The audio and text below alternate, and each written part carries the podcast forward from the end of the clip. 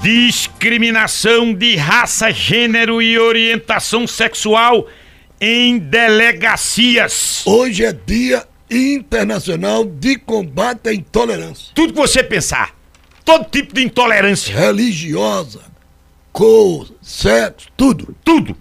Promotor de justiça Maxwell Vignol. Esquece a pronúncia. Ah, Esse. como, como exercer na justiça um trabalho de atendimento a essa demanda e principalmente nas delegacias. O senhor está falando para todo o estado de Pernambuco pela Rádio Cultura do Nordeste. Traga luz para essa discussão. Bom dia, promotor. Bom dia, bom dia. Eu agradeço muito.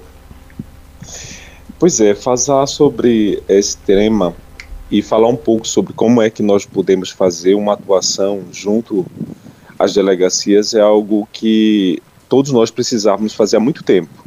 E como é que isso pode acontecer? É preciso que algumas práticas elas sejam realmente internalizadas por todas as pessoas que atuam no dia a dia de todos os órgãos públicos, dentre eles as delegacias. Então, cada agente da polícia precisa estar preparado, por exemplo, para o atendimento para pessoas com deficiência, para que não aconteça o capacitismo.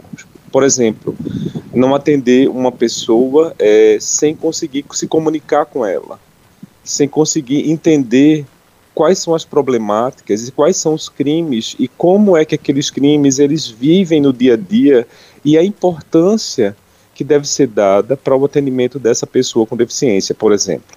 Outro exemplo é com relação às mulheres.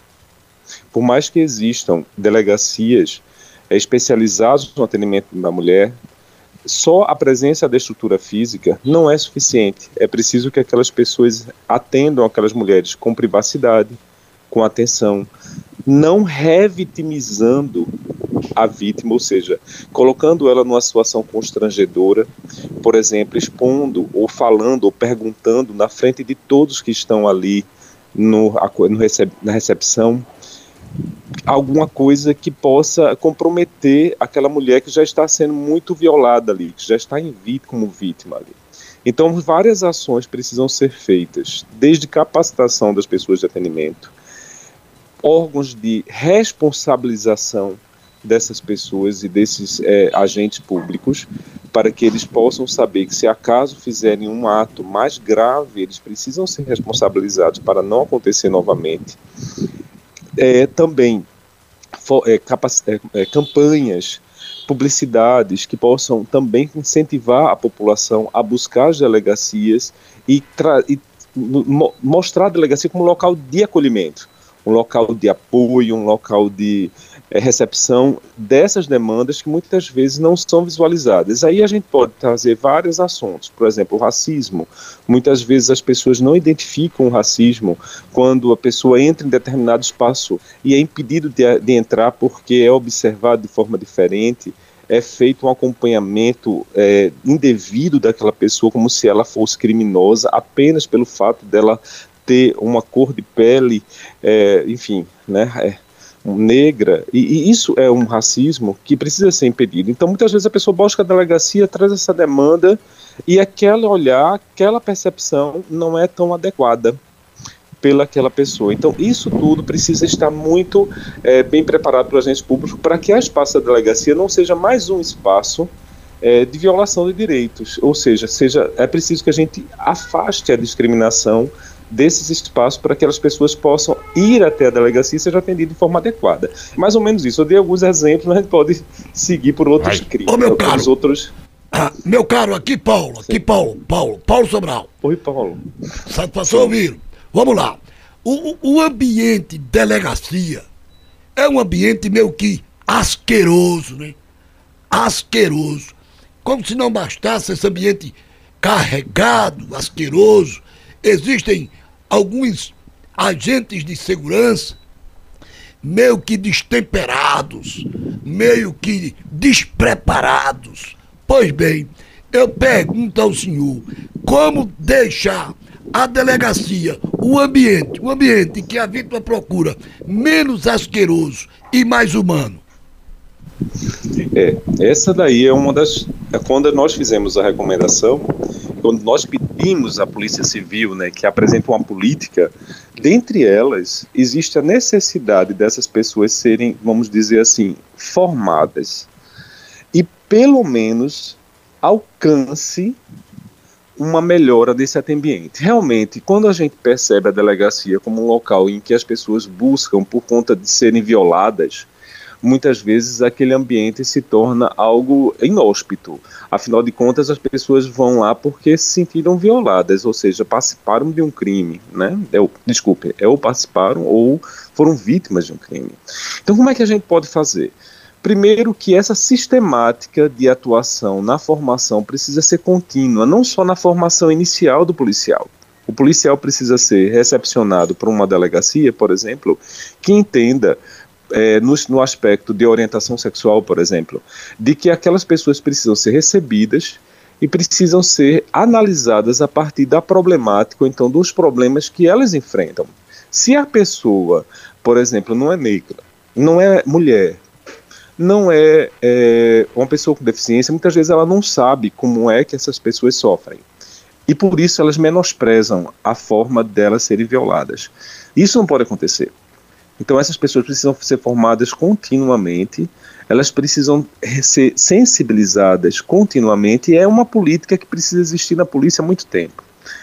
Já deveria ter existido com mais frequência há muito tempo. Apesar de que a Secretaria de Defesa Social e a Polícia Civil, elas implementarem delegacias, tem delegacia aqui em Recife de crimes contra crimes de ódio, é, inclusive foi a partir de uma intervenção nossa também que essa delegacia partiu, começou a existir, ela fica aqui no Cordeiro.